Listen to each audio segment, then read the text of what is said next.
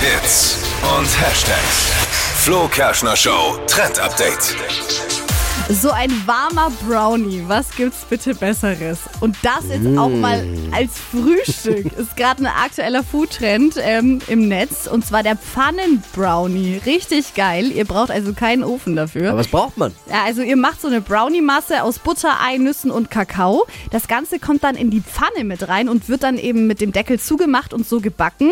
Und dann kann man es direkt heiß essen. Ist richtig geil. Geht auch mal zum Frühstück, hat viele Kalorien. Oh nein. Aber das darf auch mal sein, würde ich sagen. Gar nicht viel Kalorien. Butter, Ei, Nüsse, Kakao. Genau, es sind noch ein Aber- paar andere Sachen mit Ach drin, so, das ganze dachte mir schon. Rezept. Ja, das äh, ist so einfach. ja, ja, es ist Ein bisschen noch wenig. Ah. ein bisschen was ist noch mit drin. Das ganze Rezept findet ihr auf flokerschnershow.de. Lecker.